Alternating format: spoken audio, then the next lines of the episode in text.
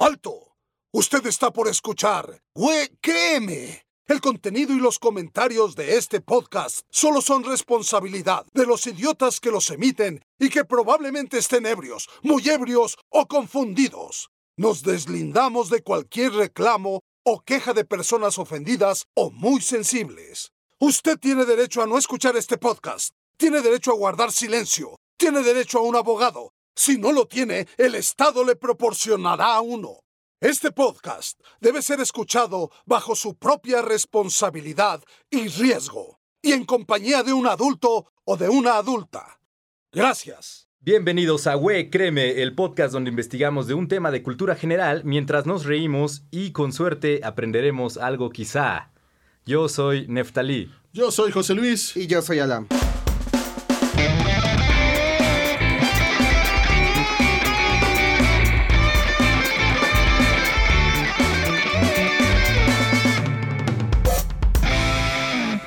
Esta ocasión tenemos a una invitada muy especial que tiene un podcast llamado Aquelarre Podcast. Damaris. Ay, qué miedo. ¿Cómo estás? Dime Dami, ¿cómo te decimos?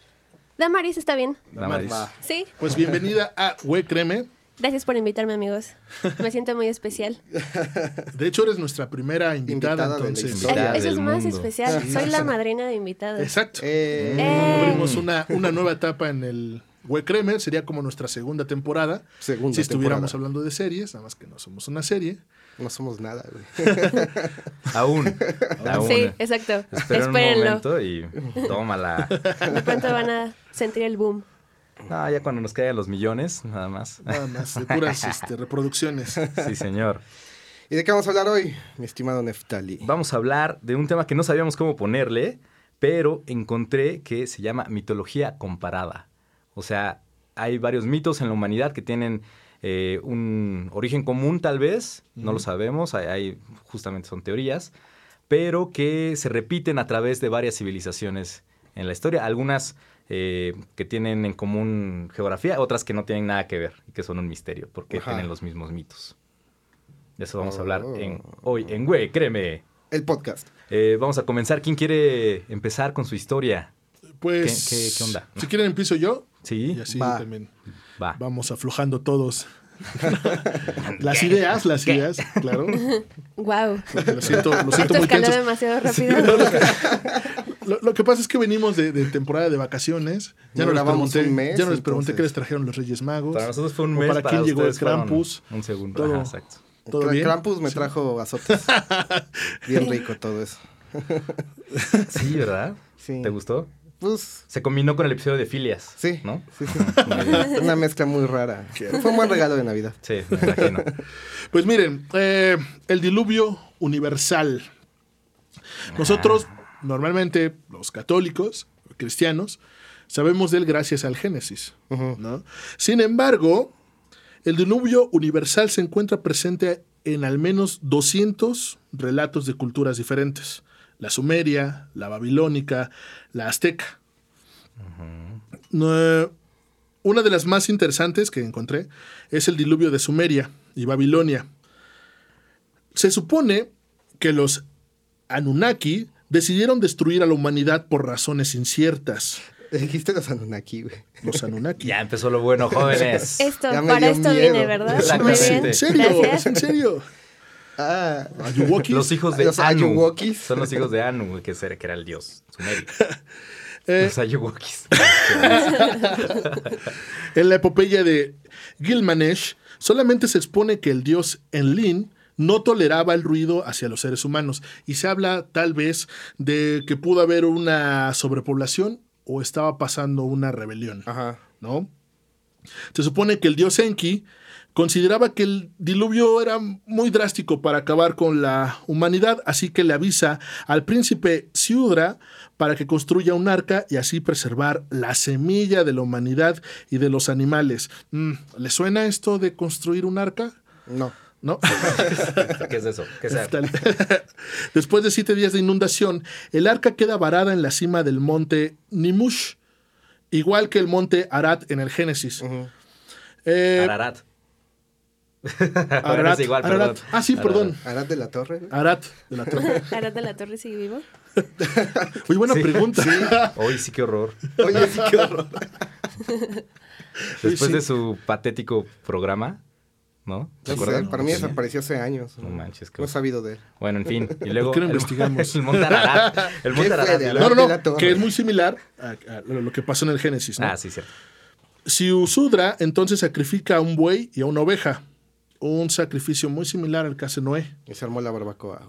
Ah, ya ve, ahí se armó la Que se arme la barbacoa. carnita carne- asada. Exacto. Según la mitología babilónica, Siusudra libera una golondrina y una paloma y un cuervo con el fin de encontrar la tierra que no está inundada.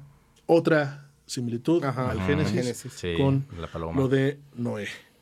No, otro también es la hindú. La mitología hinduista presente presenta a Manu Vaisbarata. Ya sabía que iba a tener broncas con los nombres, pero Sí, modo. no, están bien rudos. Iba a ponerles nombre yo, como Manuel Manito, del Valle, pero bueno, Manu. Vaisbarata. ¿Manu Uno- qué? ¿Eh? ¿Cuál? ¿Manu qué? Manu Vaisbarata. Eres malo. Sí. Ya vi lo quién peor. es el malo aquí. No es lo peor, son lo Ah. peor. Nah, Todos. Ahí te vas a ver. Sí. un, her- un héroe virtuoso igual que Noé y Siusudra. La historia aparece en los textos del Satapatha, Mana, Perdón. Brahmana. ¿Qué? No, nada. No, sí. Me acordé de un chiste. Eh, en el hinduismo, sin embargo, el diluvio sería parte de los cambios de la tierra, un cambio natural y no un castigo divino como, como Dios ya ve en, en- en- en el Génesis. ¿no?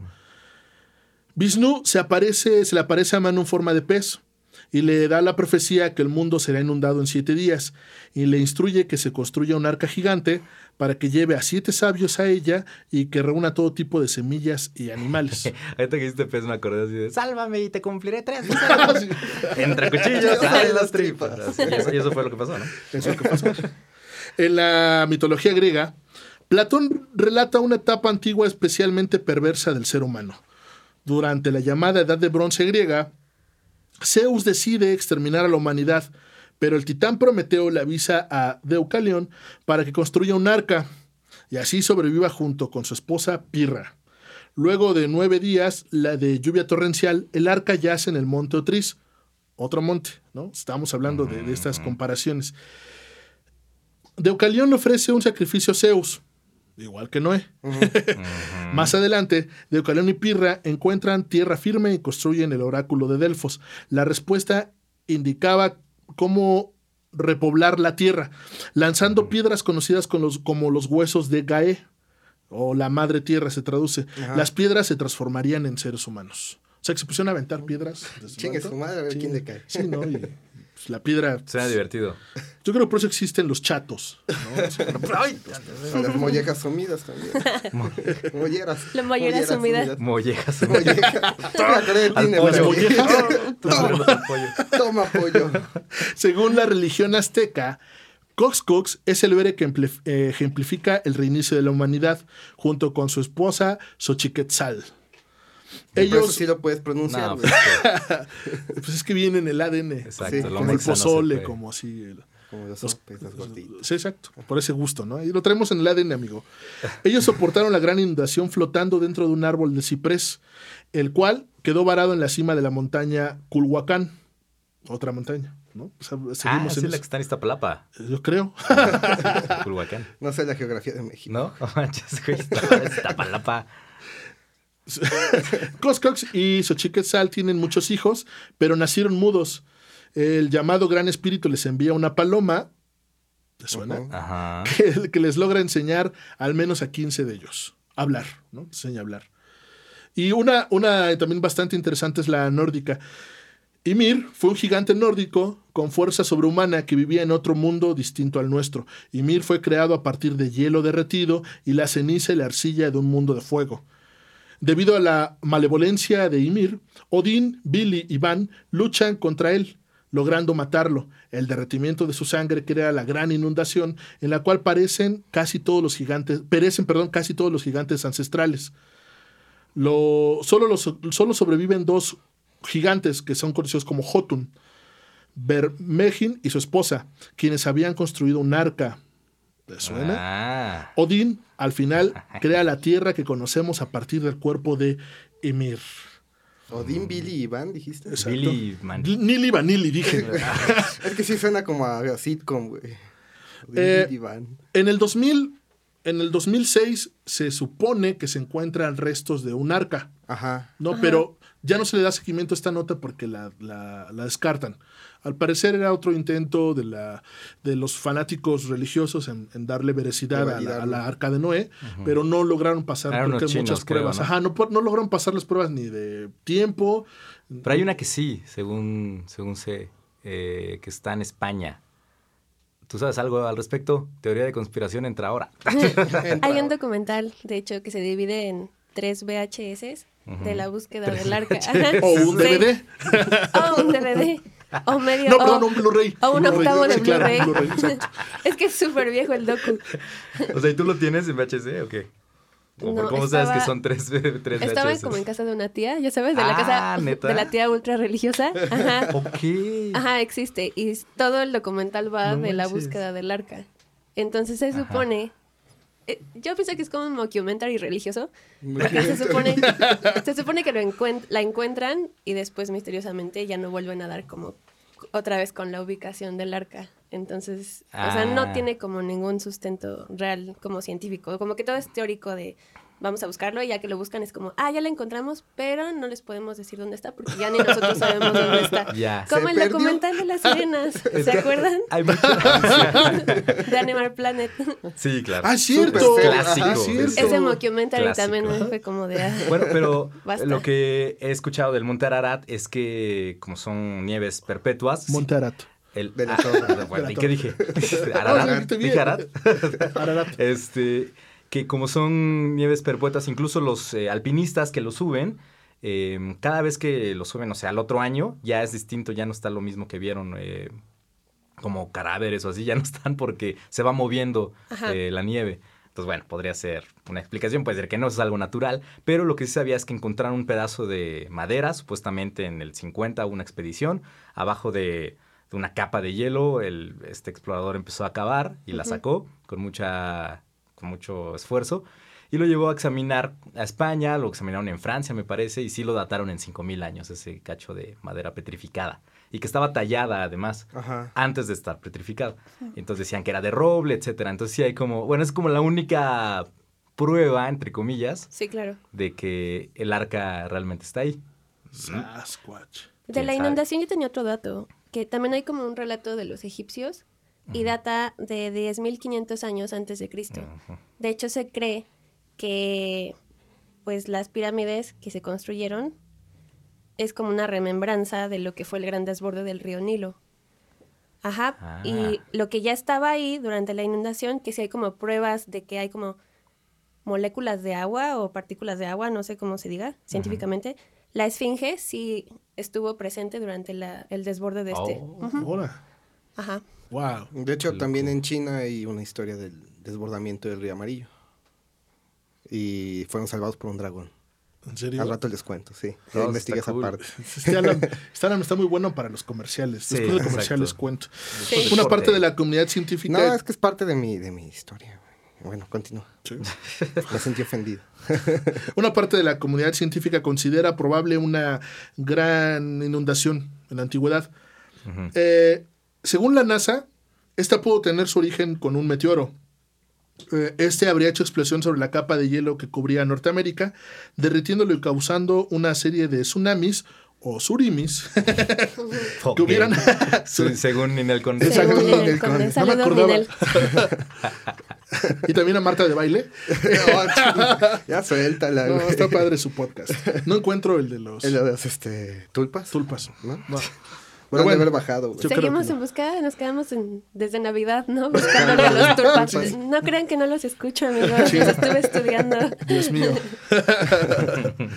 Ay, am- eh, Ay, am- Ay, Dios que mío. supone que cau- causó una serie de tsunamis que hubiera afectado a determinadas partes del globo.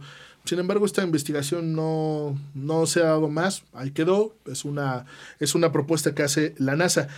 Hay unos eh, geólogos marinos, William Ryan y Walter Pittman, que ellos sostienen que en su libro del diluvio de Noé, que el fenómeno se habría producido hace 7500 años en lo que hoy conocemos como el Mar Negro, en que en aquel tiempo era un lago de agua dulce de mucho menor tamaño y era habitado en las orillas. De algún modo, el, Medi- el Mediterráneo se abrió abriendo. Se había abierto, abri- ah, se había abierto. ¿Qué? Se había abrido, güey. Se había abierto. Exacto, es que no encontraba la palabra. Eh, se habría abierto paso al estrecho de Bosforo, haciendo crecer el caudal del Mar Negro a un ritmo de entre 15 y 30 centímetros por día, que es bastante. De Sí, hecho, claro. es bastante. Si aquí crece 30 centímetros en, en el chalco y ya valió más. No, vale, no vale. Eh, En este que por, por Aragón, ¿no? Este. También se les desborda cada rato. Se Pues todos los años, no sé por qué nos impresiona Sí, que claro. cada año. ¡Ay, el diluvio! Siempre pasa. Basan su teoría en un- el hallazgo tanto de foil- fo- eh, fósiles de moluscos de agua dulce como de salada. Y además, contemporáneos. O sea, que existían en el mismo punto. Que esto es prácticamente imposible de explicar. La temible inundación se convirtió en una historia fundamental para advertir y aterrorizar a las generaciones jóvenes en un acontecimiento tan profundo, tan traumático, que su recuerdo duró por más de mil años, transmitido por tradición oral antes de que fueran inscritos en cerámica, afirman Ryan y Pittman. Eh, lo interesante de este libro es que está escrito entre el 2000, ¿no? un poquito, tienen sus, sus estudios desde 1980 hasta el, hasta el 2000, y ya venían hablando de que puede haber un, una siguiente, un siguiente diluvio actualmente, pero ya vienen hablando del cambio Sí, es climático. una cuestión natural, ¿no? Entonces, Del planeta. Ajá, pero ellos ya vienen con estas teorías del cambio climático que uno pensaría que son nuevas, pero, no, Pero- ya Ah, llevan sí. muchísimos años advirtiéndonos que estamos haciendo las cosas mal. Empezando por Leonardo DiCaprio. Leonardo DiCaprio es de los principales Ah, que. profetas sí, de- ajá, exacto. del cambio climático. Es amigo de Al Gore, ¿sabes? Ay, qué oso. ¿Cierto? Bueno, mira, Robert Soch en su libro Escrito en las rocas cita el año 9645 a.C., al final de la cuarta glaciación, como que, eh, ahí donde pasó el- la inundación, la- el diluvio. Y eh, que se refrenda con unos cilindros de hielo que extrajeron de Groenlandia. eh, y, ah, o sea, se extrajeron y ahí pudieron datar eh, esta fecha, en el que la temperatura subió 6.6 grados centígrados en un año. Para eh, poder comparar cuánto es esto, que al igual no nos suena mucho, en todo el siglo XX la temperatura subió 0.8 grados. Ah. Y con todo y la revolución industrial y todo eso. Ajá. Entonces, si subió 6 grados en un año, es que, o sea, fue un mega desmadre. Y la ONU incluso contempla que el peor escenario para nuestro país, eh, bueno, para nuestro país, para nuestro planeta, es que para finales del siglo XXI sea eh, de 4.8 grados, ¿no? O sea, también un chingo, pero no se compara con los 6 que este güey menciona. Claro. Entonces, que esa puede ser la explicación. ¿Y por qué subió tanto? ¿Ahí ¿Ustedes encontraron alguna explicación científica o algo así? No. ¿Por qué subió tanto? No. Porque subió, bueno, aparte del meteorito que mencionaste, Sí, no, no, no. eh, por qué se inundó. Mm, hay un artículo de un tal Alex Pavlov del 2005 en el que hay una glaciación que se llama eh, snowball, ¿no? O bola de hielo. Nieve. de nieve, la Tierra. Y es una teoría bien pacheca, pero científica, que dice, la Tierra eh, cruzaba, se cruzaba la Tierra con nubes de polvo interestelar que hacían como un, un efecto en la, en la atmósfera y se creaba un chingo de vapor de, de agua. Ajá. Oh. Y eh, mm, se comprueba esto porque hay polvo de agua en los anillos de Saturno. Entonces, eh, también dicen que el agua de algunos cometas, como el Halley, tienen una composición muy similar a los océanos terrestres. Entonces se van juntando como varias teorías de que realmente pudo pasar algo así, al nivel globa- global, obviamente, y también focalizado, que seguramente es lo que sucedió con, eh, no sé, las inundaciones de aquí en Mesoamérica o en Europa, que no es que haya sido una inundación global como tal, sino que pudo haber sido focalizada, como ven. Tiene lógica. Wow, sí. Eh, también estos hombres descartan, no solamente estos, también se descarta la que fue una lluvia universal. Eh, ellos sí son, las teorías científicas sí se están basando en, en lugares. Creo que nadie dice que el mundo se inundó. Eh, Sí, si no porque es como un aspecto era- cultural o religioso. Sí, los su científicos- pueblo, Su ¿no? pueblo Ajá, ya, exacto. Los científicos sí están yéndose por, por más puntos. Y una de las cosas que descarta que haya sido a nivel planeta es que eh, en todo el mundo se encontraría ciertas bases de, de, de químicos como de arcilla, como, Ajá, como, como varios este, elementos. Justo. Entonces, esto es lo que también ha descartado que sí fue un diluvio a nivel Sí, universal. Es, es mucho Creo que la, la, la, la, la teoría que más encontré que era como para isla del mar negro, ¿no? Que ellos lo explican así. Eh, National Geographic hace en el 2004 también una, una investigación donde encuentran este, vestigios de, de, culturas abajo, pero pues es- también es esto. La verdad es que el mar estaba creciendo a niveles rapidísimos y hizo que la gente se echara para atrás, este, dejando cosas, dejando Pues sí. todo para... Lo que sigue siendo muy extraño es que muchas como civilizaciones coincidan en este evento, Exacto. Ajá. ¿no? Montes. O sea, no hay como algo... Sí, que sean como la misma Sí, no, porque lo, tipo de historia, digamos. el- Ajá, exacto. Las civilizaciones proto-indoeuropeas se puede explicar porque vienen de lo mismo, ¿no? Pero. Pero estas no se conocían entre ellas, o sea, eh, no hay aztecas, bueno, manera.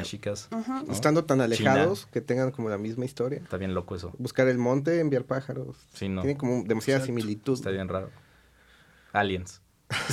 Aliens. seguro. Aliens. Sí. Bueno, pirámides. ¿No? Ah, yay. Eh, ¿Quieres dar el intro de las pirámides? no, adelante. Bueno, No, no, no quiero. no, gracias.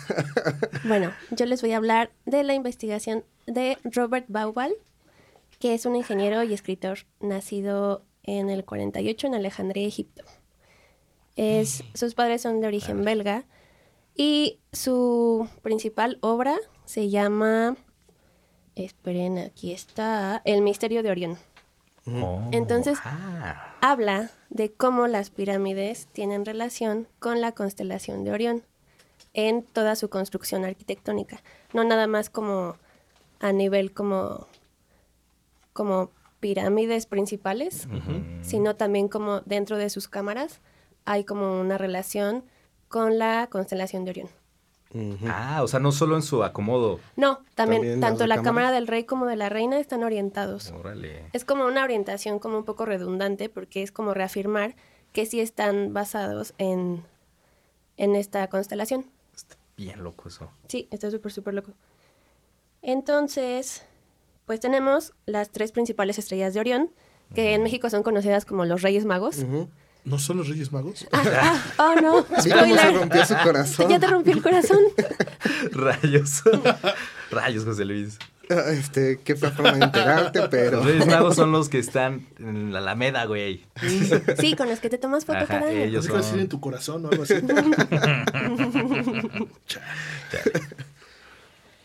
Eh, bueno, las pirámides están alineadas junto con Keops, Kefren y Miserino, que son las pirámides principales. Keops está alineada con la estrella Zeta Orionis, también conocida como Alnitak. Kefren es Epsilon Orionis, que es la estrella Alnilam. Y la pequeña Miserino estaría alineada con Delta Orionis, que es la estrella de Mintaka. Están bien chidos los nombres, ¿no? Están súper locos. ponerle a tus hijos, sobre todo.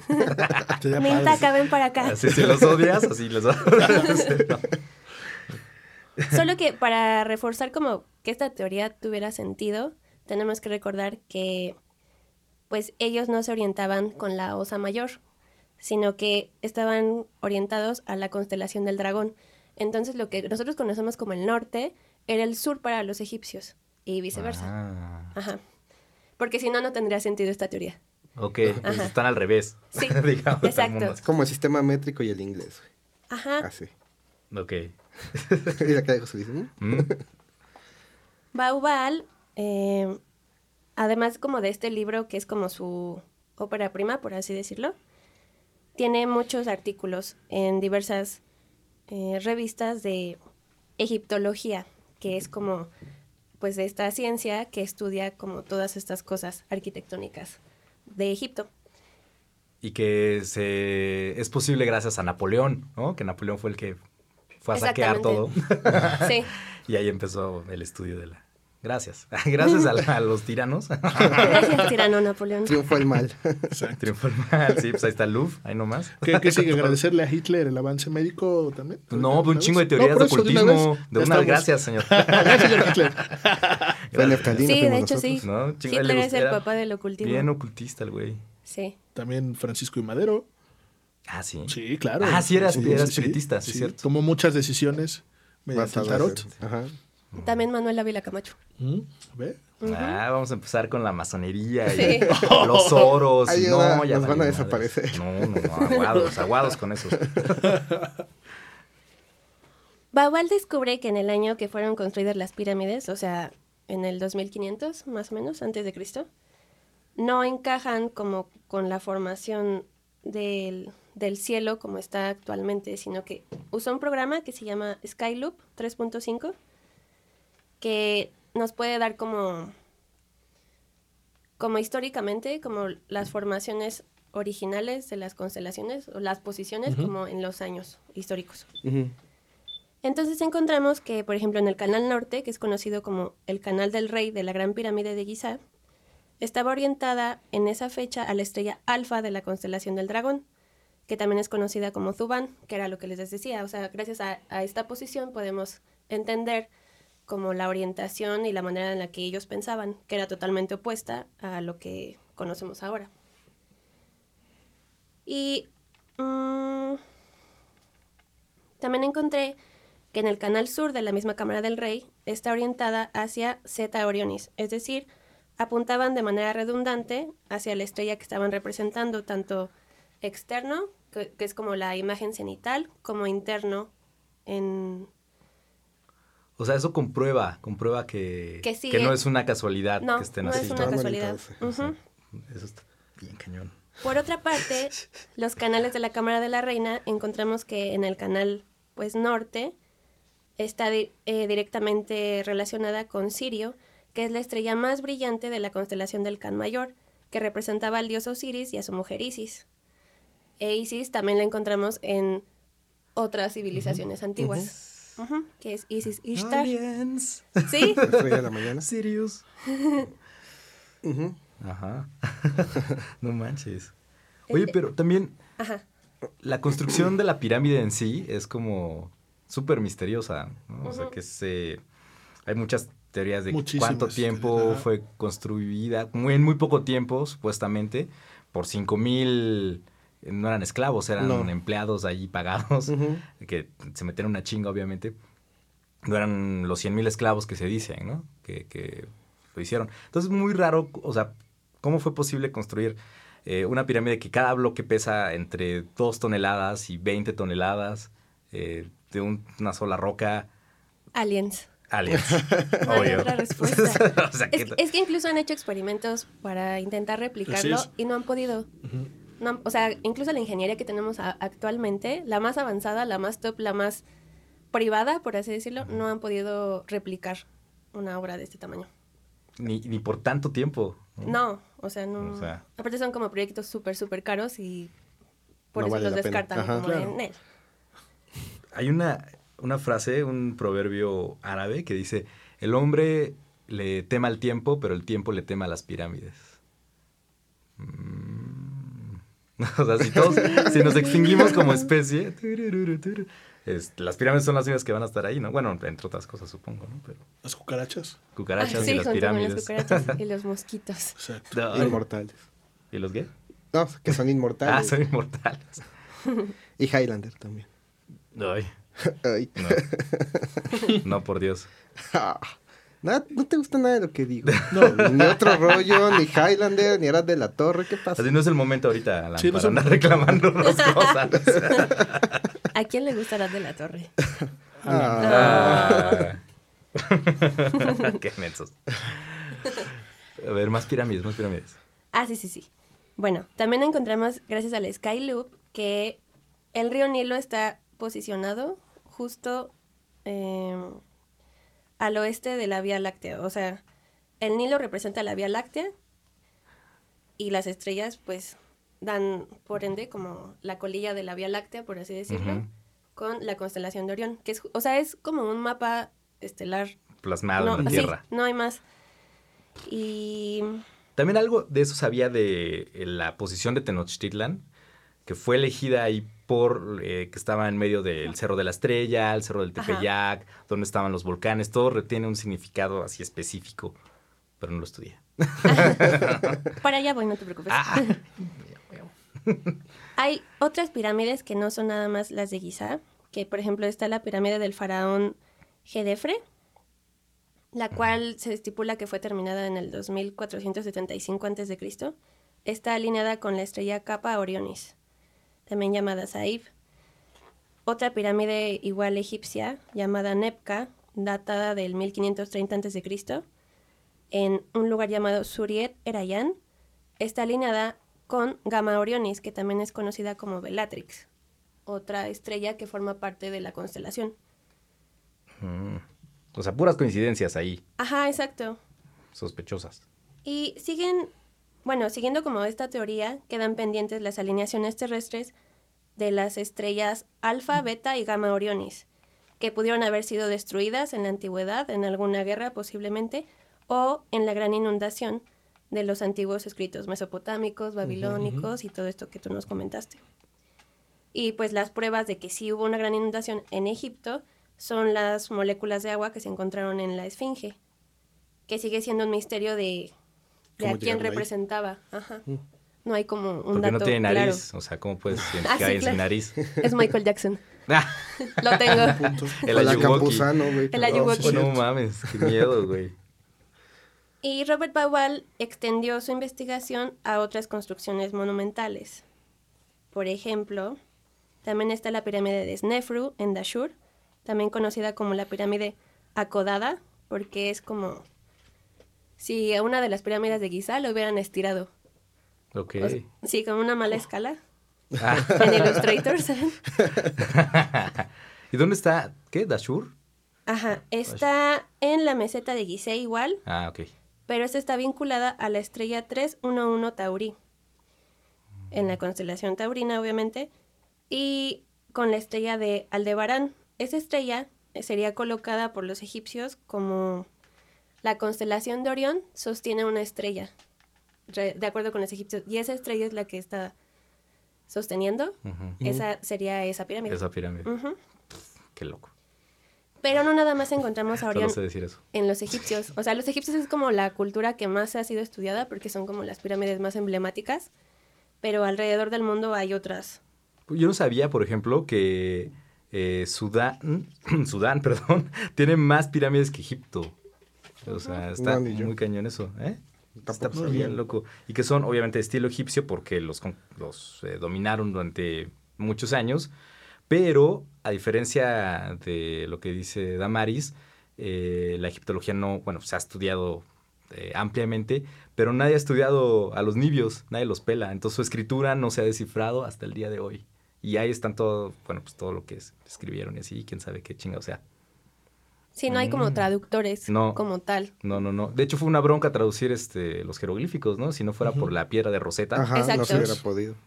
na- no, no sabíamos nada, hijo de la... Pero no te enojes, güey. es que no mames, güey. ¿Cómo no estudian a los nibios, güey? Pobrecitos. Nadie quiere a los nibios. Sí, güey. Hay una área de oportunidad para ti ahí, amigo. Nah, Exacto. ya estoy muy viejo y muy cansado para eso. Ahí está la respuesta.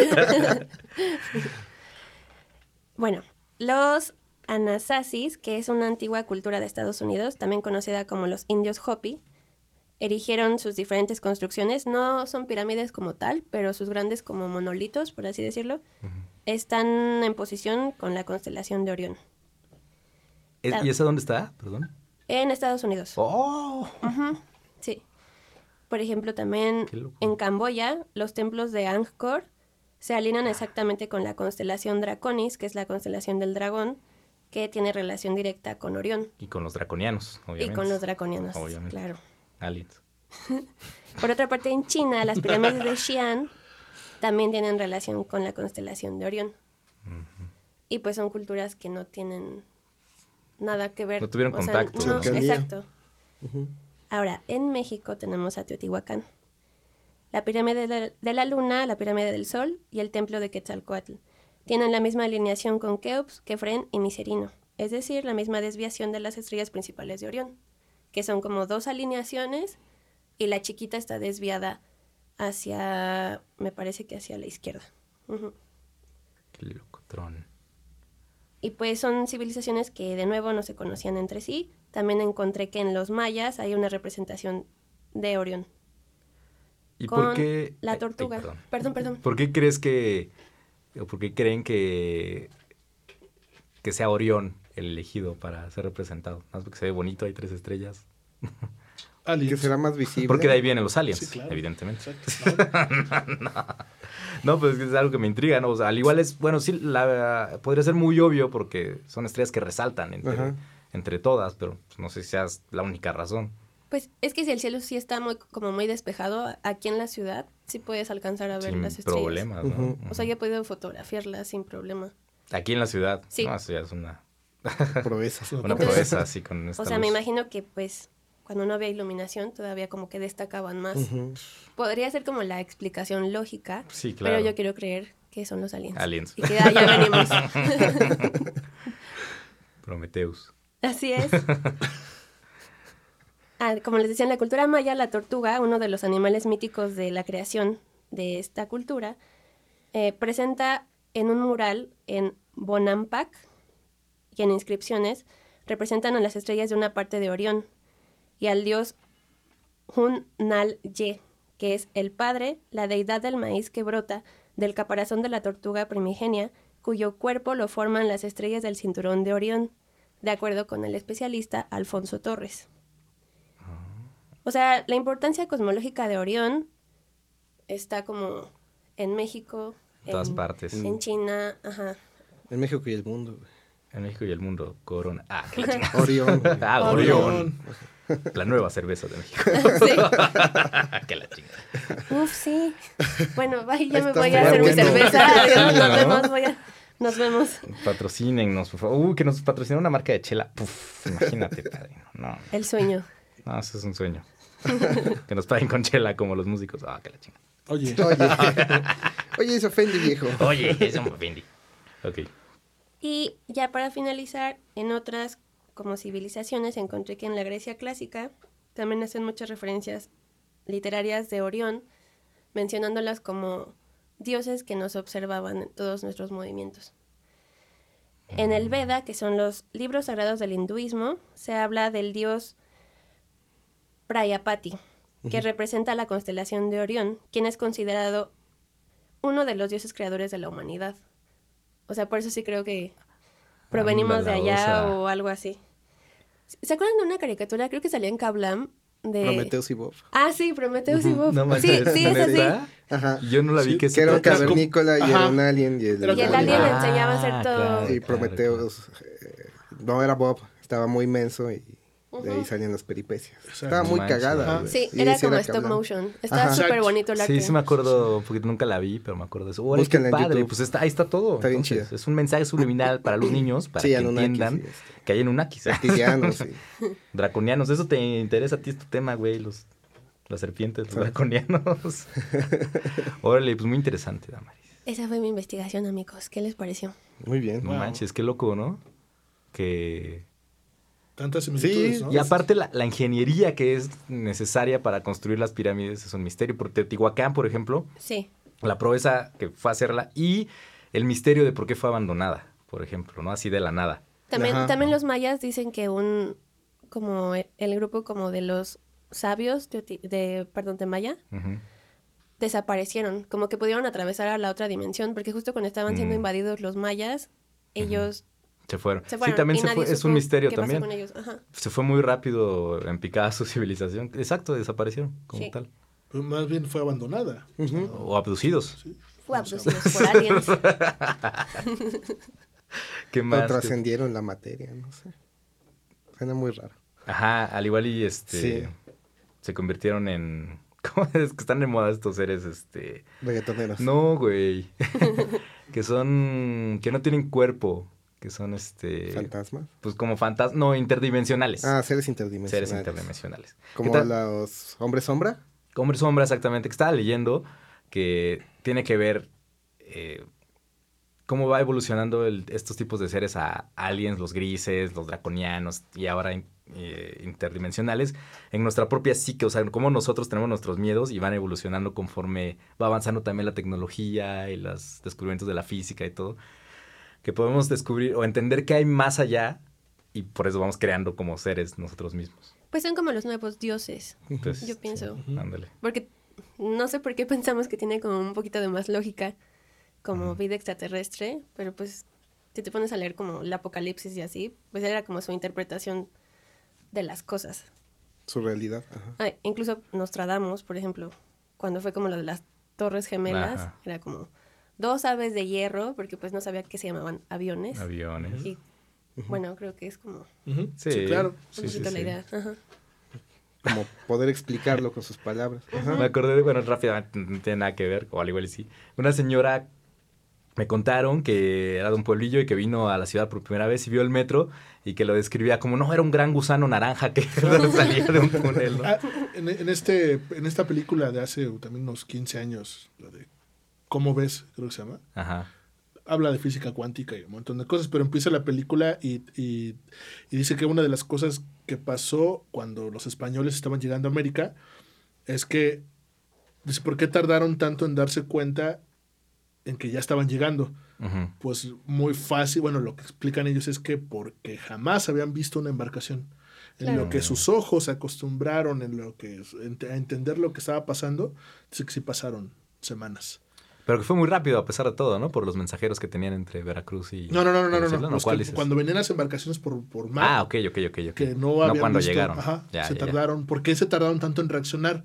Una de las teorías es porque Mm. los visualizaban, pero sus ojos ¿Qué no entendían qué es lo que estaba pasando. O sea, sus ojos, cerebro. Entonces, hasta que, se hasta que entendieron qué es lo que era, es donde ya empezaron a avisar. Órale. Pero ya era muy tarde, además.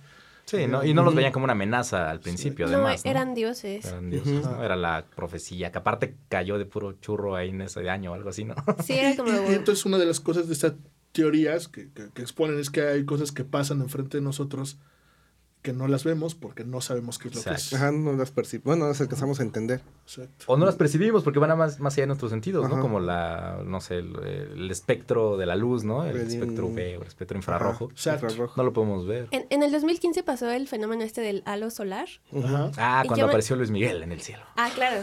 Mira, Yo me gracias. acuerdo que estaba trabajando en un banco y era muy infeliz, pero esa es otra cosa. Ah, Y, y de pronto la gente se empezó a asomar como por las ventanas y como a gritar porque no entendían qué pasaba. Porque ¿Neta? el halo como que desprendía como un tipo de fuego. Ya, ya se que veía es- bien cabrón. se ¿Tú veía muy viste? cañón. Y No, yo estaba muy no. emocionada porque dije, ah, no, ma, a lo mejor ya es la invasión alienígena. Es hoy, es hoy, ¿sabes?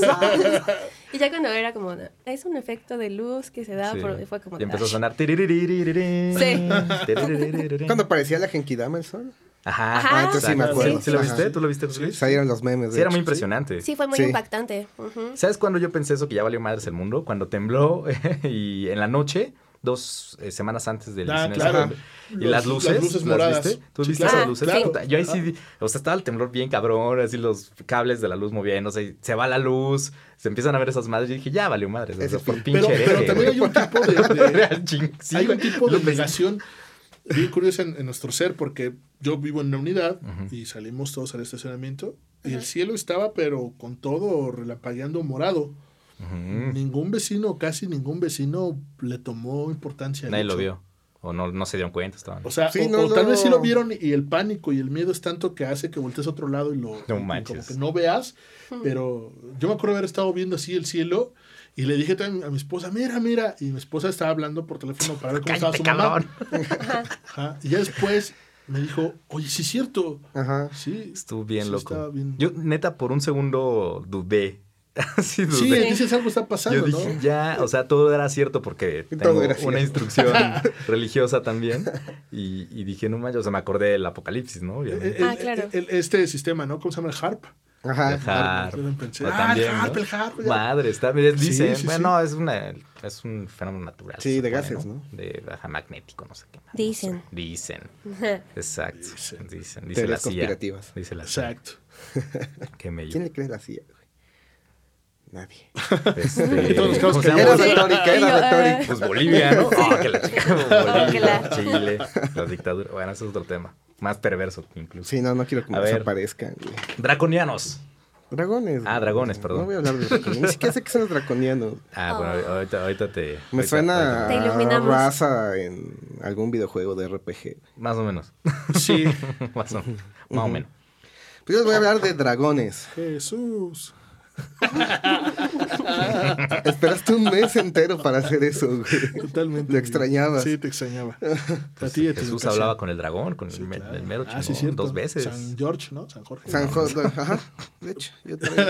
¿Ya ves? Les voy a Lo de, traes en la Maldita sangre. San. Jorge, güey. Maldita sea. Aparte, bien vivo ese güey. Bueno, la historia. A ver. Eh, bueno, son bestias mitológicas de afilados dientes, alas, escamas y capaces de lanzar fuego de sus fauces. Representan todo lo maligno y fueron temidas por nuestros antepasados. Durante el medievo en Europa fue el punto central de- del mito de los dragones. Ahí se podría rastrear que serían los inicios. Eh, actualmente los podemos encontrar en la cultura pop en obras recientes como Harry Potter, Game of Thrones eh, y las obras de Tolkien, las más Smaug. mencionadas, Smaug. Y es básicamente la historia de la Odisea del héroe, De vencer el mal. De ahí viene su origen del mito, digamos. Su origen científico lo podemos rastrear a los pantanos en Europa. Los dinosaurios eh, viajaban largas distancias y buscando agua encontraban esos pantanos, lo que resultaba ser una trampa para ellos. ¿Por qué? Porque se acercaban de más, se hundían. Claro. Quedaron muchos dinosaurios muertos ahí y los granjeros, eh, los constructores del medievo, excavando y, cultivando encontraron huesos de dinosaurio. De ahí podemos rastrear el origen real de por qué empezaron a creer en ellos. Lo que decíamos ahorita, su mente no alcanzaba a entender Y qué que era. eran dinosaurios. Ajá, eran dinosaurios, básicamente eran fósiles, güey. Eh, la mayoría comparte la misma apariencia de reptil, eh, pueden volar y ya dije que lanzan fuego. Uno de los más famosos viene del mito nórdico de Fafnir, un dragón de escamas impenetrables que custodia una guardia llena de tesoros y es un asesino brutal. La leyenda cuenta que Siegfried decide enfrentarse a la bestia. Se esconde en un hoyo esperando a que Fafnir pase sobre él y cuando lo hace le atraviesa el abdomen con su espada. Eh, en la historia inglesa de Beowulf tenemos las primeras representaciones de un dragón que escupe fuego. En esta se relata cómo el, drago- el dragón deja en cenizas a todo un reino y el rey Beowulf lleva a un ejército a la, guaru- a la guarida del dragón para matarlo. Pero este lo recibe lanzando su aliento lleno de fuego. Todos los soldados abandonan a Beowulf, lo dejan solamente con su compañero y valiente guerrero Wiglaf y logran encajar a su espada en el vientre del dragón, extinguiendo su fuego. Esto viene de la creencia de que el fuego viene del vientre del dragón. Se especula que la lengua bífida, bífida de las serpientes fue el origen del mito de la lanzallamas.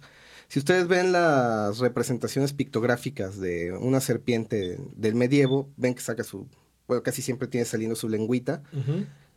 La forma bífida que le daban le hacía parecer que estaba lanzando una llama, o que estaba escupiendo una llama. De ahí sacaron la conclusión, porque mucha gente del medievo no sabía leer más que los curas, Y que dijeron, monjes. escupen fuego, obvio. Ajá. Ah, los monjes nada más. Y también viene de la iglesia. O sea, la iglesia también impuso este miedo a los dragones representándolo como la bestia, lo que decías tú, la historia de San Jorge. Eh, es la leyenda del gran matadragones San Jorge, que llegó a un pueblo en África asediado por un dragón. El pueblo decide sacrificar a una doncella, doncella para apaciguar su furia, pero llega San Jorge para lograr dominar al dragón y hacer que lo lleve de vuelta junto con la princesa. O sea, básicamente lo volvió su mascota, le subió a la princesa y lo regresó a la aldea. Pues Ah, es el cuento clásico de Ajá. rescatar a la princesa, entonces. Ajá. Sí, Y también lo hizo San Jorge, fue el primero. Mario Bros, Star Wars. Sí, claro. Shrek. Shrek, Shrek, nuestro verdadero dios. Exacto. Al llegar le dice al pueblo que está dispuesto a matar al dragón a cambio de que todos se conviertan al cristianismo. Ah, mira ¿Ven? qué O chistoso. sea, nada menso, güey. Mm. Pero el, el mito del mata dragones no viene de, de Europa, viene de Egipto. Ok. Mm. De la pelea eterna entre Set y Horus, me parece. Déjenles confirmo porque me perdí en el texto. Ah, ah, ah, sí, Set y eh, Horus. Eh, Horus era el dios de la realeza y Set el dios del caos. Tiene una batalla, su última batalla por ver quién va a gobernar Egipto en un una carrera de barcos, de embarcaciones. Una Sí, carrerita. o sea, güey. Sí. Básicamente. Que- Unos arrancones. Unos arrancones. Que ahí se vea todo. Eh, Rápido la y embarca- Furioso, el origen. Egypt Drift, güey. Vamos a echar una carrera y que ahí. Bueno, en, este, en esta historia la barca de Set se hunde y decide engañar a Horus convir- convirtiéndose en un monstruo de río. Lo ataca, ataca su embarcación y ahí es la representación clásica que conocemos del Claro. matadragones con la lanza, abalanzándose sobre la bestia. Oh, ajá. De ahí nació el mito del matadragones. Y fue llevado a Europa por los templarios. Llegó de Oriente por los templarios. Y lo adaptaron obviamente a su historia. Nice. Y en China también Para ganar tenemos... fans. ¿Eh? Para ganar fans, Pues sí, adeptos. Y chavas. chavas. ¿Fans? Pues sí. Fans. Es Naftali. Fans. Naftali. Naftali. Di que no dijo groupies. Yo iba a decir groupies. Eh, también en China los descubrimientos de los fósiles pudieron originar el mito de los dragones, pero estos son muy diferentes de los que se encuentran en Europa. Los dragones chinos son espíritus mágicos y benévolos. Son más largos, similares a las serpientes y pueden volar sin alas, y cambian de color para adaptarse a su entorno. O sea, básicamente un camaleón estirado. Volador. Gigante. Forma- forman parte del mundo espiritual y muy pocas veces se aparecen frente a las personas.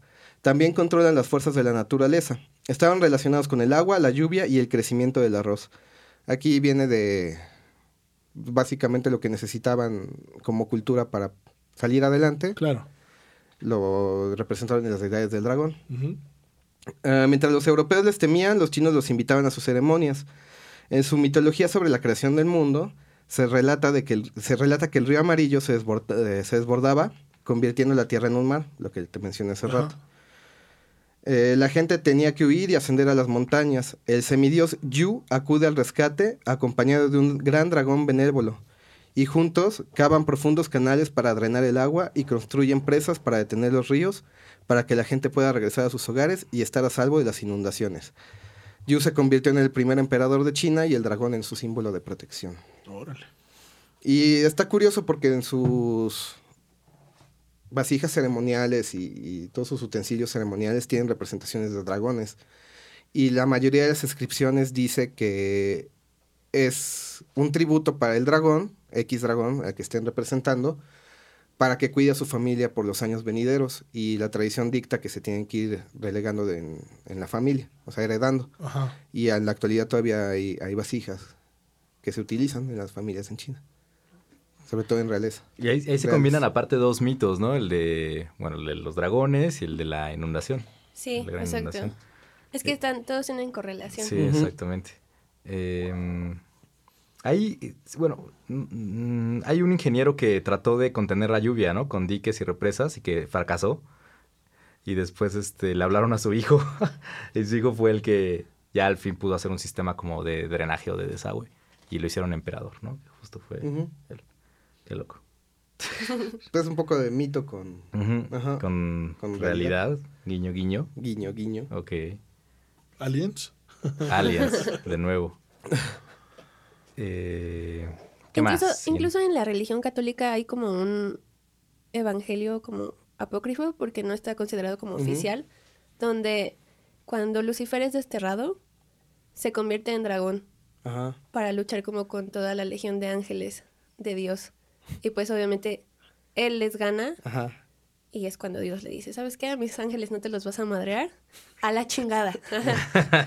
Pero sí, o sea, como que el dragón para los católicos es Sí. como una imagen no muy buena. De hecho, Sí, fue, lo convirtieron, de hecho. de hecho fue una cita literal, ¿no? La que acaba de hacer. Ajá, así, sí, literal, esta, sí. Mis ángeles no te los Vas a chingar, güey. Sí, y cito a Dios, y si to- a la chingada. Pues eh, métodos para comparar los mitos. Ahí me voy a ver como tendido. Según hay tres métodos para comparar los distintos mitos eh, eh, que se parecen. Uno es el lingüístico, que en ese me clavé más. Eh, nombres similares entre distintas culturas. Por ejemplo, el dios griego Zeus Pater, el romano Júpiter y el dios hindú, hindú Dios Peter, algo así. Todos los dioses del cielo, de ellos. Eh, la similitud lingüística puede que sea por una cultura ancestral en común. Otra forma de analizar los mitos es la estructural, que dice que la historia se repite casi casi como un guion, ¿no? Que ya está eh, preestablecido. O sea, es una forma de verlo. Eh, el héroe va a salvar a la princesa, etcétera, ¿no? Y, y triunfa, triunfa el bien. Esa es una forma de analizar un mito como tiene la misma estructura, pero hay otro antropólogo que se llama Claude Levi Strauss, no el de los pantalones, otro. Es un antropólogo y etnólogo francés que propone que eh, debe haber una especie de ley universal del pensamiento que produce mitos similares en diferentes culturas. Los mitos ofrecen oportunidades para res- resolver problemas colectivos. Es decir, estamos neuróticos porque nos vamos a morir todos, ¿no? Entonces Sí. tenemos que inventar un mito que nos dé la esperanza de que va a haber Algo más eh, allá. algo más, ¿no? Exacto. Entonces es un problema práctico y ya que hay un mito que lo resuelve, ya. Ahora sí podemos pensar en otras cosas más prácticas como... Ok, que es como el fenómeno de cómo funciona Sobrevivir o Twitter, así. ¿no? Tú piensas que eres el Eh, único exacto. idiota que piensa algo y resulta que hay como 50 mil que Exacto. piensan lo mismo que tú. Más, más o menos. más o menos así funciona. Eh, hay otra forma de analizar los mitos, el psicológico. Aquí hay dos bandos, ¿no? Como siempre, los freudianos, que aseguran que los mitos eh, similares eh, son expresiones psicológicas de cada cultura, ¿no? como el, eh, el mito de Edipo Rey, ¿no? Entonces ven que en cada cultura hay un cabrón que quiere con su mamá, entonces así hacen un mito, ¿no? Entonces, bueno, entonces es, no es porque, eh, obviamente es porque hay algo que surge y que ellos ven que está raro, entonces hacen un mito de eso, ¿no? Eso pasa en cada cultura, no tienen que conocerse, es algún rasgo humano, ¿no? Tal vez. Querer con nuestra mamá. Bueno, quién sabe. Según Freud. Freud es- te estaría revolcando en la tumba de que lo cites. ¿Y cómo lo estás citando además? Pero bueno, Bueno, Y por otra parte, los seguidores de Jung, que eh, dicen que se identifican patrones que se repiten y que son arquetipos presentes en el inconsciente de cada persona, el famoso inconsciente colectivo, que es- son teorías al fin y al cabo. Pero eh, donde yo me clavé fue en la cuestión lingüística, que se ve sobre todo en la mitología protoeuropea, en su cosmología, que es esta forma de explicar la Claro, creación del sí. universo. Hay una clara diferencia entre los dioses inmortales del cielo y los humanos mortales de la tierra. Hay como esta dualidad siempre. Perciben a la tierra como un círculo plano rodeado de agua, bueno, igual que los terraplanistas, supongo. o sea, Alam, ¿Quiere Alam. decir que, que no Alam. es plana la Tierra? La tierra no es plana, Lam. Vamos a tener esta discusión otra vez. ¿no? La Tierra no puede ser plana porque ¿dónde vivirían los reptilianos? Piénsalo. Ah, claro, los están Ah, dentro ¿verdad? de la tierra. ser un círculo muy grueso. No. Híjole, ¿verdad? siempre tiene una respuesta para algo maldito. Puede ser como esos hotcakes gigantes. ¿Quién dice que no? Esos hotcakes no mal te he dicho hechos. que no nunca. Neftalí que insiste que es redonda. Bueno, entonces siempre hay estas dualidades, ¿no? Y que además mantienen un equilibrio. En el lenguaje protoeuropeo, leuk significa luz y leuj, oscuridad. Yeu significa al mismo tiempo juntar y separar. Ghost ti significa al mismo tiempo anfitrión e invitado. O sea, siempre hay una dualidad también Mm. en el idioma. En su cosmogonía se cree que hay dos progenitores de la humanidad. Manu, que ya lo habían mencionado por ahí. Manu, manito, que significa hombre, que de ahí viene man, ¿no? Por ejemplo, y Yemu, gemelo. En el libro gringo llamado, eh, de un gringo llamado David Anthony, eh, su libro se llama El caballo, la rueda y el lenguaje, explica el mito protoeuropeo de la creación. Ahí les va. Manu y Yemo. Emo. Manu y Yemo. Yemo. Elmo. Manu, Manu y Elmo atravesaron, Exacto. atravesaron juntos del brazo el cosmo junto con la vaca primordial. Y decidieron, neta, la vaca primordial. y decidieron crear el mundo. Manu sacrifica a su hermano, o en otras versiones a la vaca, pero a su hermano mejor nos gusta más, para crear el mundo con sus restos, con la ayuda del dios del cielo, el dios de la tormenta y los gemelos divinos. Con anillos. ¿Qué? Con anillos mágicos. de- Solo dos miembros de este podcast tenemos amigos, anillos especiales. Manu se convierte así en el primer sacerdote iniciando los sacrificios y las leyes humanas. Hay un tercer hombre llamado Trito al que los dioses eh, le dan vacas. Pero una serpiente de tres cabezas llamada Engi las roba. Trito le parte la madre al monstruo y da las vacas para que sean sacrificadas a los dioses. Y así garantiza el ciclo de que los dioses nos dan algo y nosotros le damos algo a los dioses, ¿no? Los sacrificios. Manu también es conocido por ese nombre en la India. Manu. Manus en la tradición germánica y a Yemo se le conoce en la India como Yama, eh, en el idioma avestán, que es un idioma anterior de las lenguas iraníes, se le conoce como Yima y eh, para los persas Yamshid, en la cultura nórdica Ymir y para los romanos Remo, que viene del viejo latín Yemos. Entonces vamos viendo cómo son los mismos y nada más van adaptándose a la cultura. Sí. Mm, en la historia de Roma en particular se cuenta de ellos dos, de Rómulo y Remo, que eran dos hermanos gemelos, y que Remo mató a Rómulo porque no se ponían de acuerdo en qué cerro iban a fundar Roma. Pero después Rómulo es asesinado por los senadores siendo destazado miembro por miembro. Estos mitos pueden ser remanentes de la, del mito proto-indoeuropeo de la creación. Como ven. Wow. Entonces puede tener esta eh, explicación no necesariamente alienígena, Sí, claro. De psique humana. pero, ajá, pero pues más bien de, pues, de historias muy antiguas, ¿no? Otra que me gustó mucho es la del inframundo. Se creía lo que les decía, el miedo a la muerte y todo esto, ¿no? Se creía que después de la muerte y para llegar a la otra vida era necesario cruzar un río guiado por un anciano que se llamaba Gernhond. ¿Les suena conocido? Xoloscuincles, Sí. Ujú. Sí, Mictlán. Mictlán. Pero, pero ese está más vergas. Sí, de hecho es el Te primer nivel del. Mictlán. el primer nivel. Y que eh, tardas en llegar al Mictlán. Yo pensé que era como rápido, ¿no? Y que son siete años en Sí. llegar al Mictlán. O sea, no es fácil también. Sí, no es como en Coco, amigos. No. Ya me dio huevo a morir, güey. Sí, Pero güey. muy cansado, mano. Y luego tienes que años. conseguir un cholo. Con razón hay quienes se quedan aquí. Ajá. Ay, nanita. Ay, nenita. Ahí dando lata, ¿no? Uy. Eh, para los griegos se cruzaba el río Estigia con la ayuda del barco del Hades. Del barquero del Hades, perdón, Caronte. Caronte. Esta idea también está presente en la mitología celta. Por ejemplo, en el latín, eh, bueno, punto de aparte, en el latín tarentum significa tumba, pero también significa lugar para cruzar. Tarentum también es, eh, eh, es una eh, ciudad en Italia, justo que tiene un río y tiene aguas termales y se le asocia con la otra vida, ¿no? Eh, en la mitología nórdica, Hermor cruza el puente sobre el río Giol para llegar a Hela. Entonces vemos siempre los mismos elementos. Agua, cruzar un obstáculo. Eh, en canciones popula- populares de Latvia, la muerte debe cruzar un pantano en lugar de un río. A Shrek le gusta esto. Sí. like the shock. Para los griegos y los eslavos era una práctica funeraria común poner una moneda en los cuerpos para pagar al barquero que tiene que cruzarte el- al otro mundo. Puede que se creyera en un perro guardián también en estas culturas súper ancestrales, como el griego cancerbero, el hindú sarvara o el nórdico garn. Como ven. Me gustan los perritos. Sí, son bien chidos. son bien buena Fue onda. mi parte favorita. También eh, investigué sobre el Axis Mundi. Mm. No sé si ubican el término Axis Mundi. Axis significa eje, Mundi significa este mundo. el eje del mundo para muchas culturas era el, el centro de lo que decíamos de su universo, era tu pueblito y tenías tu, tu lugar sagrado.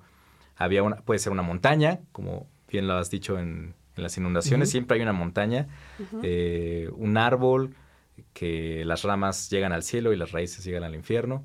Ajá. Eh, Mm, como ser- el árbol de la vida, ajá. Exacto, sí, sí, sí. Entonces, hay muchos mitos al respecto. Por ejemplo, en la cultura nórdica hay un árbol cósmico, eh, Yggdrasil, es cuidado por tres eh, normas, eh, que son seres femeninos, que deciden el destino de dioses y humanos. José Luis. Mientras que Nigtug es un dragón que roe las raíces del árbol. Para, para los griegos, el árbol de manzanas de oro es cuidado por tres ninfas Hespérides y resguardado también por un dragón de 100 cabezas que se llama Ladón. Aquí el dragón no es eh, malo, también el dragón cuida del árbol porque no confían en las tres ninfas Hespérides. Entonces no Oye. Eso es machismo. Oye, es ofensivo para mí. En textos indoiraníes hay un árbol mítico que gotea eh, soma. Soma es la bebida inmortal de los dioses.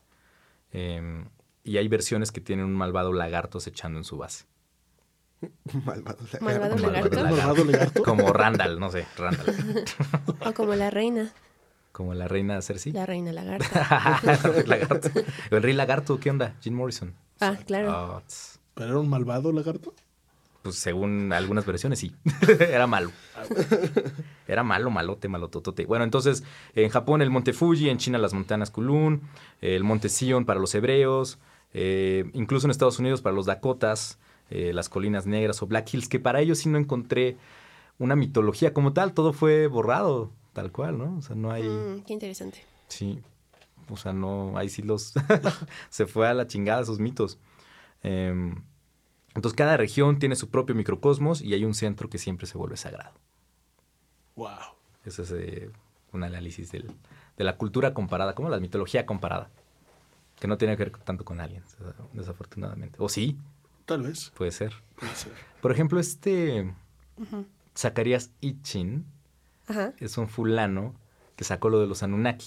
sí. Justamente. y él eh, interpreta el mito sumerio eh, de que, no sé, en, eh, en los textos vienen como planetas, ¿no? Pero él los identifica como dioses. Entonces ahí se va creando también estas interpretaciones. Aquí podemos interpretar igual a los a las ninfas, a los dragones, a las serpientes como pues, otros seres, ¿no? Ya es mucha interpretación, supongo. Totalmente. Sí. Eh, Lo, lo mismo de eh, Jesús, ¿no? Que le hablaba al cielo. y- Sí, decía, mi reino no es de este mundo. O sea, esas teorías también que ¿no? salen. Y se ¿no? fue volando. Exacto. Adiós. Pues sí, al final se- Idiotas, se me le están abduciendo. Amo ese meme. Ayúdenme. Eh, sobre los sumerios, que hablabas tú al principio, es súper interesante. Hay un libro que se llama La historia comienza, comienza en Sumer, eh, que realmente es nuestro, pues nuestro, nuestra primera civilización como tal, la que inventó la escritura cuneiforme. Y por eso también Zacarías Sitchin yo creo que se aprovecha de eso, porque es muy difícil leer cuneiforme y él dice que sí lo sabe leer. Bueno, sí se sabe que, que es un estudioso, ¿no? Pero ah, no sé qué Pero tanto... es muy fácil engañar a las personas Sí, que claro. desconocen. Es que hay un dicho que dice, "Le- el mundo quiere ser engañado, engañémoslo. Sí, Exacto. exacto. Entonces, pero no sé, sí, se me hace muy interesante, eh, sobre todo la, la historia de Gilgamesh, por ejemplo, que también de ahí viene el, el, el, eh, mito del diluvio, que conoce a Utnapishtim, que fue el único sobreviviente del diluvio, Noé, ¿no? Ajá. Ajá. Y Gilgamesh va a buscarlo porque busca la inmortalidad y Utnapishtim le dijo, bueno, va, pero tienes que dormirte, no, tienes que mantenerte despierto durante siete días. Y el Gilgamesh va, va, va, porque era un rey así muy Jalo. engreído, muy un jalo. Y cuál, luego, luego se queda jetón y le dice a su esposa, a ver, cocínale un pan cada día para que vea cuántos panes. Entonces se despierta hasta el séptimo pan. y le dice, cuenta tus panes. Y Gilgamesh, ve, si no puedes derrotar al sueño, menos vas a derrotar a la muerte. Entonces se va todo triste y la esposa le dice, ah, pues tírale un paro, ¿no? Es que te tardó mucho en llegar aquí. la chingada". y entonces le dice, bueno, va, no te voy a dar el secreto de la inmortalidad, pero te voy a dar el secreto de la eterna juventud. ¿Qué, ¿Cuál es la diferencia? No sé, lo he pensado mucho. No tengo idea. El caso es que es una planta que está en Bueno, el fondo de supongo un que con la río. eterna juventud te cae un árbol y te matas, güey. O sea, Sí. Ándale. O sea, O Sí, creo que esa es la diferencia. llegas a los Pero 80 bello. años, pero joven. Ajá. Ah, exactamente. Sí, Sí, sí, te puedes morir tus exacto. 100 De años, 100 años, pero pero entero. hermoso, guapo. Nah, Exacto. jalo. Divino. Entonces, eh, Estás en santo, además. San Jorge. San Jorge. No, pues Bus- exhuman- exhuman tu cuerpo y sigues intacto. San Ah, santo. ándale, exacto. Qué ah, sí. Sí, claro, Sí, Qué miedo. los- Hay un Exacto. cuento de Borges, de hecho, de un güey que pide la inmortalidad y, y se, la da, se le concede, pero va envejeciendo, no deja de envejecer. No deja de envejecer y se va haciendo chiquito, chiquito, chiquito, chiquito hasta que eh, es del tamaño de un hada y lo ponen ahí en una iglesia y ya está siendo inmortal.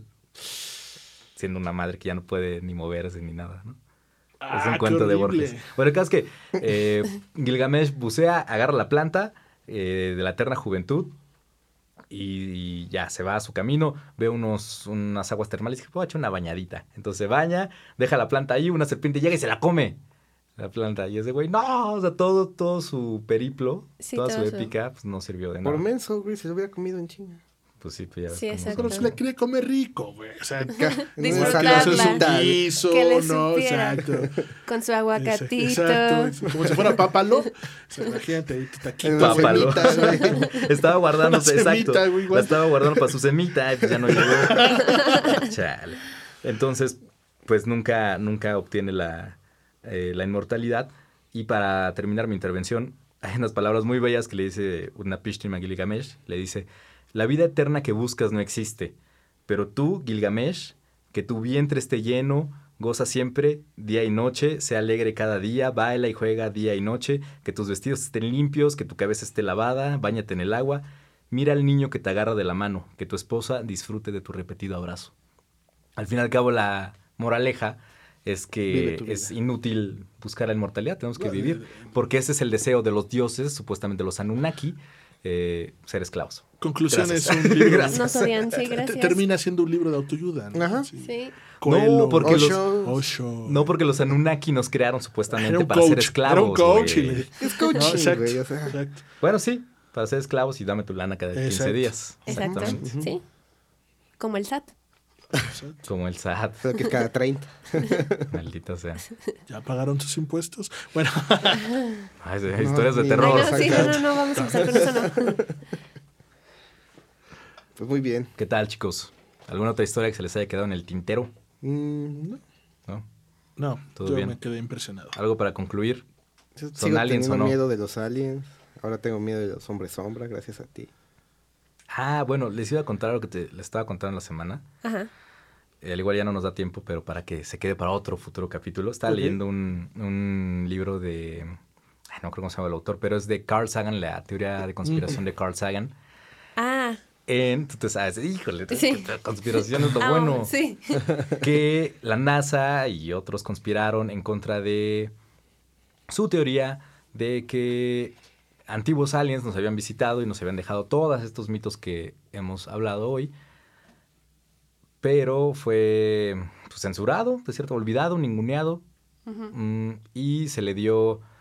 Había dos caminos, lo que te decía, había dos caminos de, de investigación sobre contacto alienígena extraterrestre. Los radares del SETI, o lo que decía Carl Sagan, investigarlos eh, con antropología, los viejos eh, manuscritos.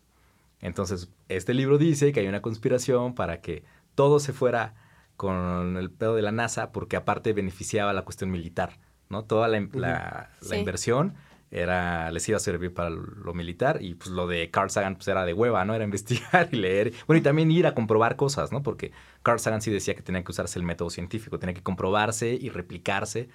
Entonces no era cualquier cosa, según Claro. esto, según su un ensayo que dio, un paper científico.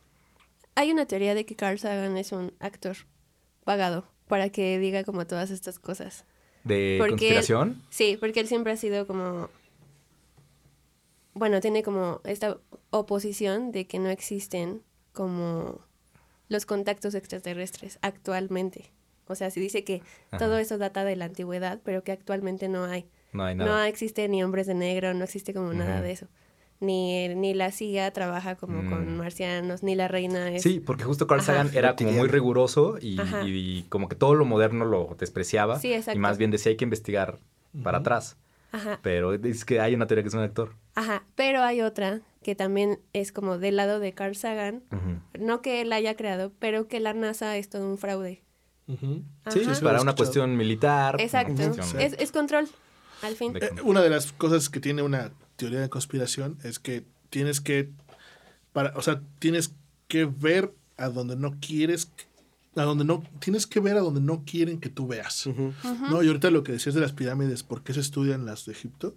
Y no las de... Y no las de Sudán. Porque. Ah, una igual hay teoría- algo, claro. Hay una teoría que dice que Sí. te están guiando ahí y te están dando la información que te quieren dar. Que te Sí, quieren sí, ¿Por dar sí. qué esta- no te ajá. motivan a la... Ajá, entonces... Sí, Sí, la- está encaminada. Exacto. y de lo que se dice de, de Carl Sagan es que la mejor que forma hacer de silenciarlo Hay que hacer un programa de esto. Creo que teorías conspiratorias Sí, eran la... Pero sin ¿Para problema. De conspiración eran las, las el tema, ¿no? También. Y ahí Damaris dice, ¡ay, este es mi Jalo. mero, mero mole! Ni me invitaron otra vez, pero yo me invito. Claro ¿Sabes que cuál, estás invitado, ¿Sabes Tom. cuál me interesa? La de este, este productor de Nickelodeon, hijo de su... Ah, Dan ajá, Schneider. Ajá. Putz. Ah, pero no es el único. Por eso ni siquiera es teoría. No es teoría, es una- un hecho ya que estuvo en el tanque. eh, No, Dan Schneider no no estuvo, estuvo en el tanque, estuvo acusado nada más. entonces, Ajá, ah, pero hay otras Que personas sí han estado en el tanque y salieron. Sí, sí. ¿Qué pedo? O sea, sí, ya siguen trabajando con niños. Ujú. Y aquí en México, por ejemplo, como lo que tenemos equiparable es... Ay, ¿cómo se llama el güey este de Gloria Trevi? Ah, Sergio Andrade. Sergio Sergio Andrade Andrade. sigue dando clases a niños Neta. de música en Cuernavaca. No mames. O sea, hay papás que siguen llevando a sus hijos con... Pero ¿quién en su pinche sano No juicio hace entiendo. eso? Sí, no, no sé. El que no aprende la historia, tiende a repetirla. Me. Terminamos enojados. Sí, como siempre. Está bien, entonces creo que vamos bien. Vamos bien. Muy bien, muy bien. Pues muchas gracias, chicos, ¿no? Por, Al contrario, muchas gracias a ustedes. por Gracias este- por invitarme, amigos. Gracias, Y a ti. Y Damaris. estás invitada para el siguiente programa. Para el O, de o- o conspiraciones. cuando hablemos de conspiración. Cuando hablamos de teorías conspirativas. la- Tenemos que prepararnos gusto, claro. porque pues, es un tema acá complicado. Sí, Sí. yo creo que vas Sí. a hacer- hacer dos partes. Lo más seguro. Fácil. Va. Pero pues bueno, muchas gracias. Esto fue Huecreme. Redes, ¿dónde nos encuentran? Sí, cierto. En Instagram y Facebook y YouTube como Güey Creme Podcast. ¿A ti cómo te encontramos? Sí, Ah, yo en estoy Aquelarre. En Aquelarre Podcast, en todas las redes, Instagram, Facebook, e incluso tengo un Gmail, por si quieren como enviar algún tema o, o información para complementar lo que se está diciendo. Es bienvenido. Aquelarre Podcast en todos lados. Va. Ahora Muchas sí. gracias. Yo soy José Luis. Yo soy Neftalí. Y yo soy Alam. Y yo soy Damaris. Muchas gracias. Nos vemos en la próxima. Bye. Muy bonito. ¿A qué hora Gracias, Ramón.